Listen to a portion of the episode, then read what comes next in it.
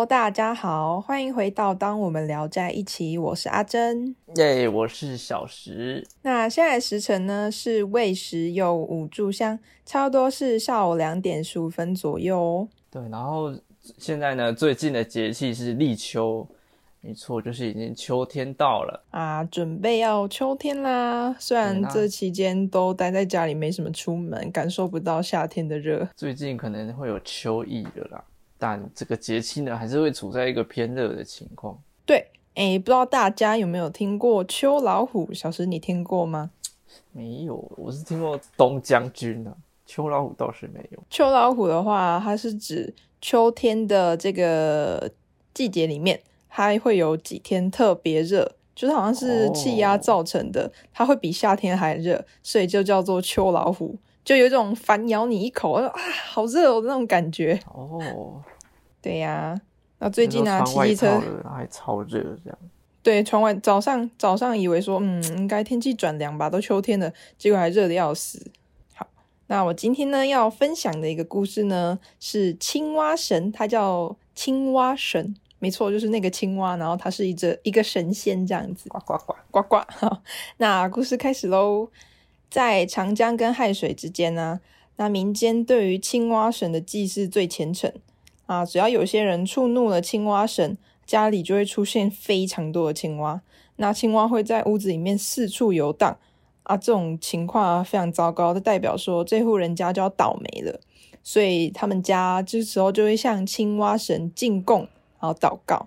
如果青蛙神高兴了，那这个家就没事了。那故事的主角呢，是在湖北有一个人，他叫薛坤生。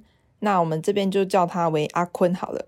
那阿坤六七岁的时候呢，有一个身穿青色衣服的老妇人来到他家，他自称是青蛙神派来的使者，啊，说要将青蛙神女儿许配给阿坤。阿坤的父亲生性朴素，然后非常的率直，他说：“哦，自己的儿子太小了，所以拒绝那位老妇人。”但是他虽然拒绝青蛙神，但是他这时候也不太敢跟别人定亲。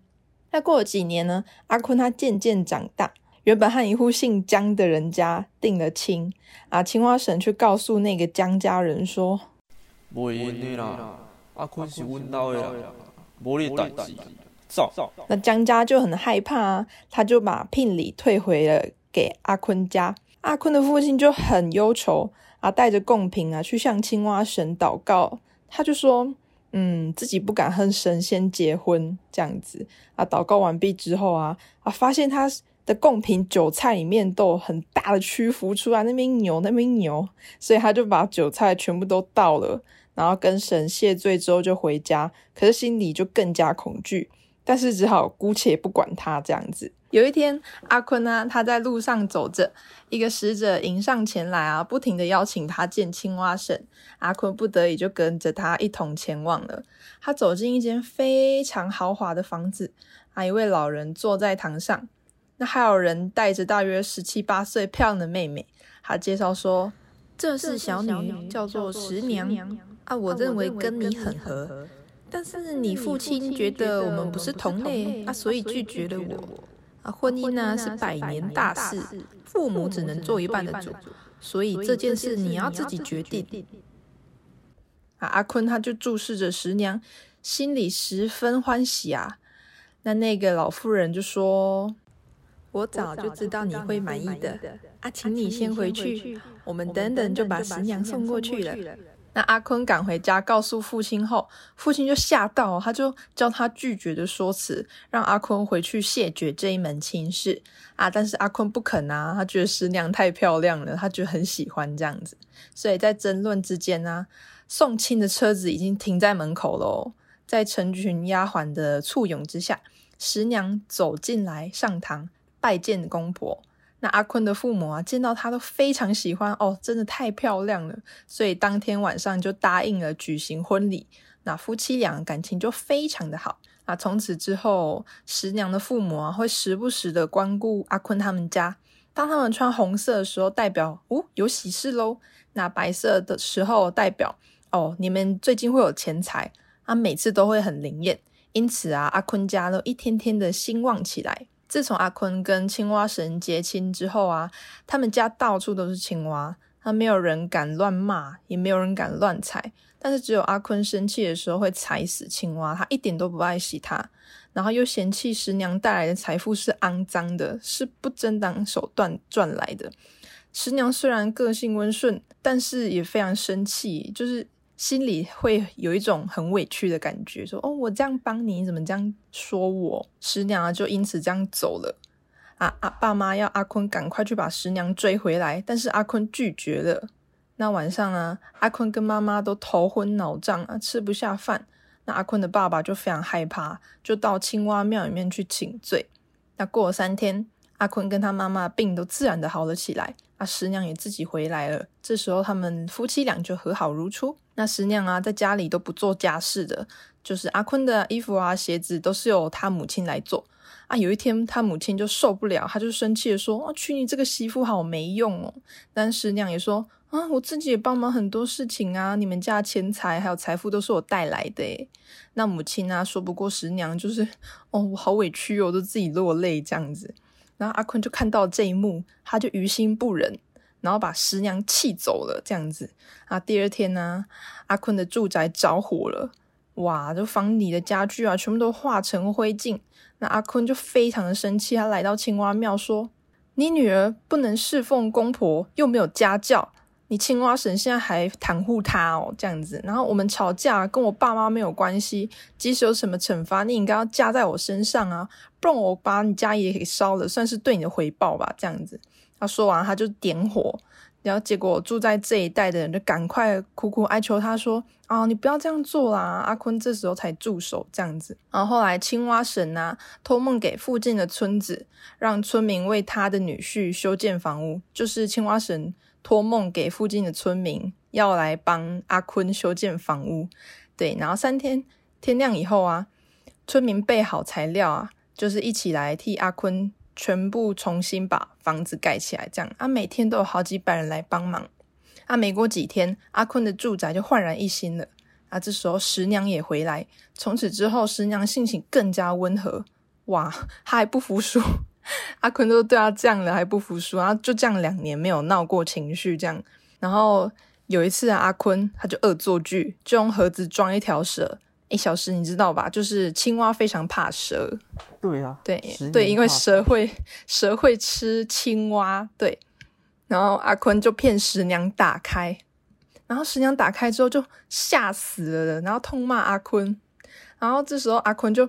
更小灯熊 k 说：“哦，我只是想要开玩笑而已，你干嘛那么生气呀？”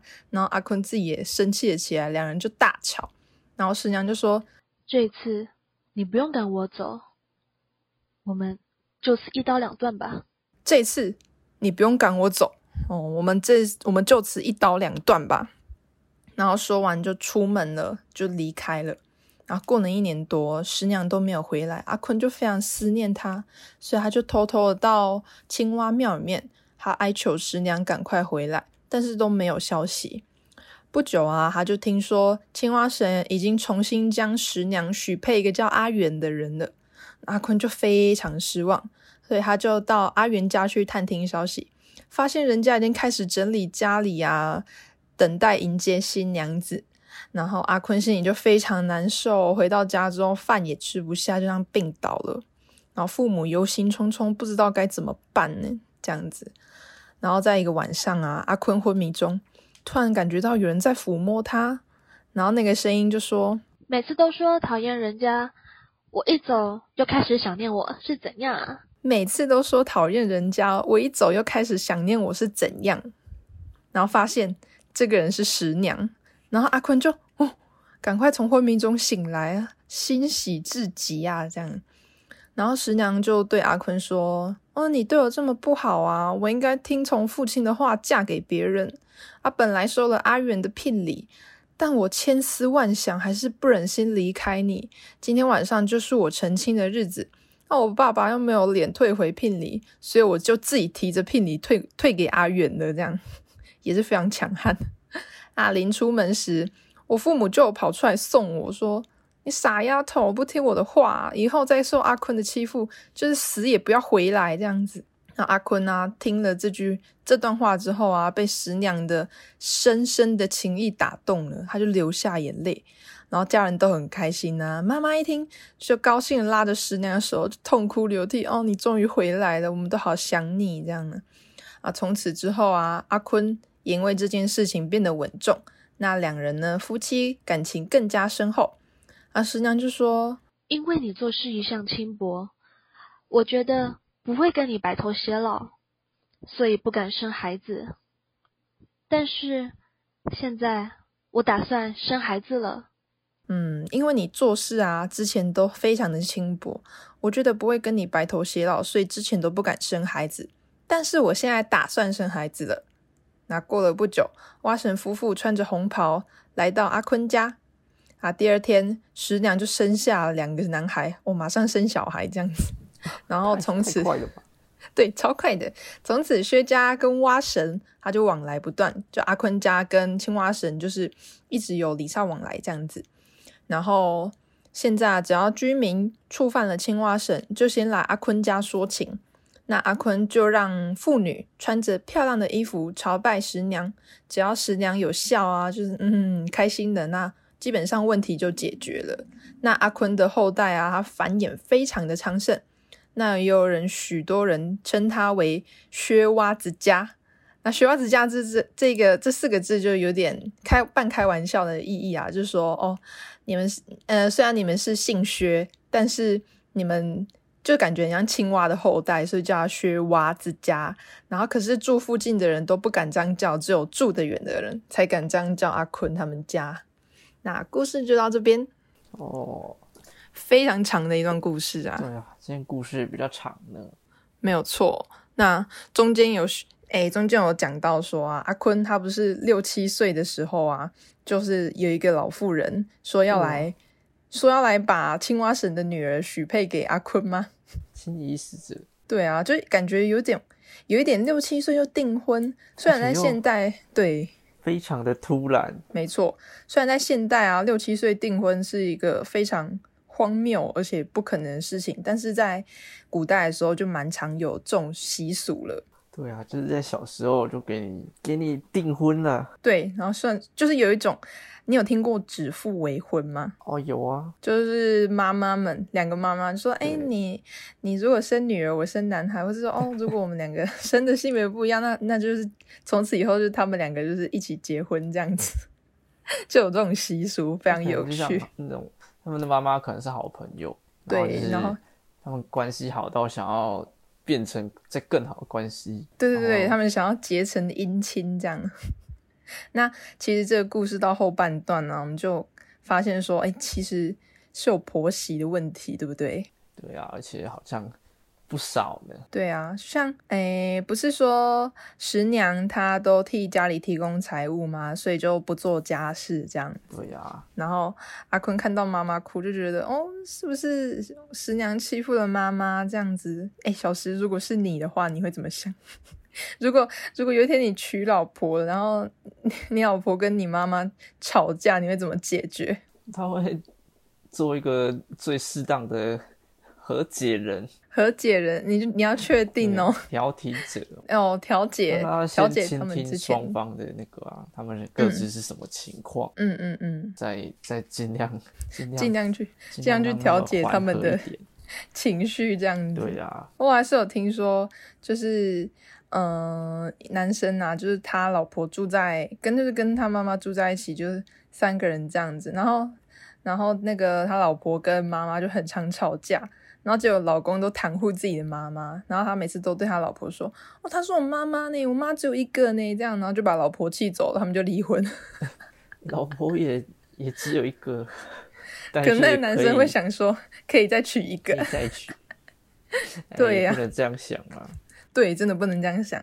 我觉得小石还算是，嗯，蛮精明的。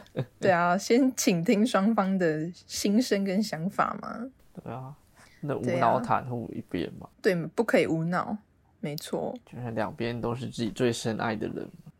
对，那后来不是我说十娘原本要嫁给阿元吗？对啊。那可是十娘的爸爸不敢去阿元家退聘礼，那结果十娘怎么样？他好像他自己去的。对啊，非常强悍呢。这就让我想到那个沙地阿拉伯，你知道沙地阿拉伯女性是不能开车的吗？哦，这我知道啊，这我蛮久之前就听过的。诶，不过你知道，在最近七月二十四号的时候，它已经解禁了，这这项禁令已经正式解除。真的吗？那对啊，那是很恭喜耶！虽然说在台湾人的耳里听起来说哦可以开车没什么，但基本上对他们女生来说，这是非常大的一个进步。对，非常非常大，对啊就讲到大跃进。自己的权利，女生的权利掌握在女生自己手上。就像十娘她说，自己的幸福掌握在自己手上。